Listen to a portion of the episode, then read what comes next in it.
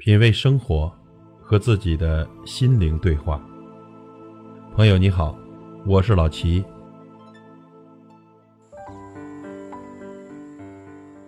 这么多年呀，接触了很多的聪明人，的确，通过聊天挺受益的。无论他们现在是否和我有合作，当初的那些观点，有些是对我有帮助的。但是呢，合作以后发现。太聪明的人想的永远是自己的利益大于一切，久而久之呢，很难长久共事。至少，心中有一种困惑：为什么我们比其他人给予他的更多，但总是不能满足他们的需求呢？现在回头看一看，还是靠谱的人最重要。无论是跟他们共事还是交朋友，当然这也包括男女朋友，是诚实的，一是一，二是二的做事。这样做的结果啊，跟百分之百的完成任务是同等重要的，因为不会有意外让你措手不及。所以呢，做事要找靠谱的人，过于聪明的人呢，只能聊聊天。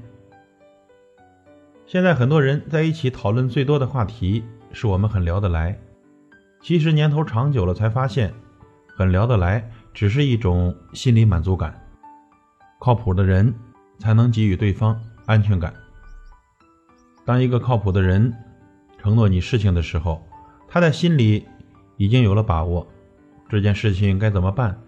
而一个想聊事的同事、属下、朋友或是客户，他承诺你的事情多半是察言观色，发现你的心理需求，用语言来满足你，能不能办呢？他根本就没有想过，因为他的聪明，所以总会再有办法让你觉得他尽力了。其实啊。他连想都没有想一下，他连心都没用一下，只是空气在口腔中穿堂而过。靠谱的人，他会体察对方的困难，而后从自身的角度尽可能的为你办实事。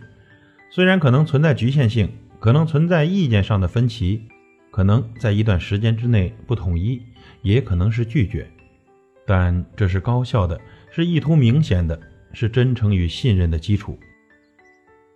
忠诚之心远远超越抖出来的机灵。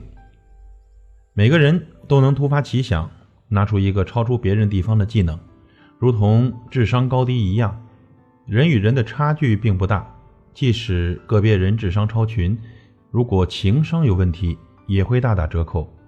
尤其是在当前信息发达的时代，很多信息的传播速度跨越了地域和群体，瞬间就可以传遍全球的各个角落。更能搜索到所要的任何信息。聪明的人懂得很多，靠谱的人也不一定懂得就少。在当前知识大爆炸的时代，信息的获取速度超过以往，久而久之呢，很多人自然就变得聪明了。从全社会来看，聪明的人一定是能力不错，但不一定是个靠谱的人，也就是人品不一定有保证。靠谱的人不一定不是聪明的人。但一定是在自己力所能及之处是有能力的人，诚实守信的人。现实生活中，人们喜欢聪明的人，当属正常心理。人们可以保持联系，但不一定会愿意推心置腹的相处，主要是变数太大，不托底。而人品好、靠谱的人，自然会有靠谱的人与之相处交往，也就是企业中我们强调的忠诚大于能力。能力可以培养。人品坏了不太好改变，比如有的人在跟你合作的时候，尾巴夹得紧紧的，什么恶劣的手段都会使用出来。由于聪明，穿上了一件善良实在的外衣，让人觉得这个人很实在，但对靠谱的人伤害就太大了。他们大多不善言辞，只会用心与人相处，吃亏了大不了讲在当面，这也就是人们常说的好欺负老好人。结果呢，委屈受大了，泪水咽到肚子里，擦干了，还是阳光一片。在当前这个社会，遇到靠谱这种人是求之不得的宝贵资源。他们在社会的各个领域，如果能遇到，是企业中的万幸之事，固然要倍加珍惜。自己靠谱的一直走下去吧，渐渐的会有很多靠谱的人和你交往。这些年体会最深的是一个靠谱的人给你介绍的朋友，合作起来就是人品好，办事靠谱的人，而一个不靠谱的人给你介绍一个朋友或者一个同事，也能遇到靠谱的，但需要你有慧眼，否则就只能碰运气了。我们做事选择靠谱，是选择一种优秀的品质。一旦你靠谱的对待事情，你可能暂时的受到伤害，但是你也能检验身边的朋友或者合作伙伴，筛选掉最不靠谱的人。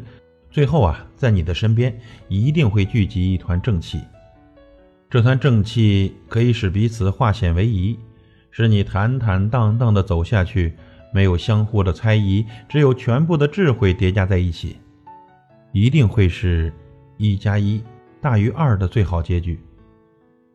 所以，朋友，一直靠谱下去吧，你的运气一定不会差。品味生活。和自己的心灵对话。感谢您的收听和陪伴。如果您喜欢我的节目，请推荐给您的朋友。我是老齐，再会。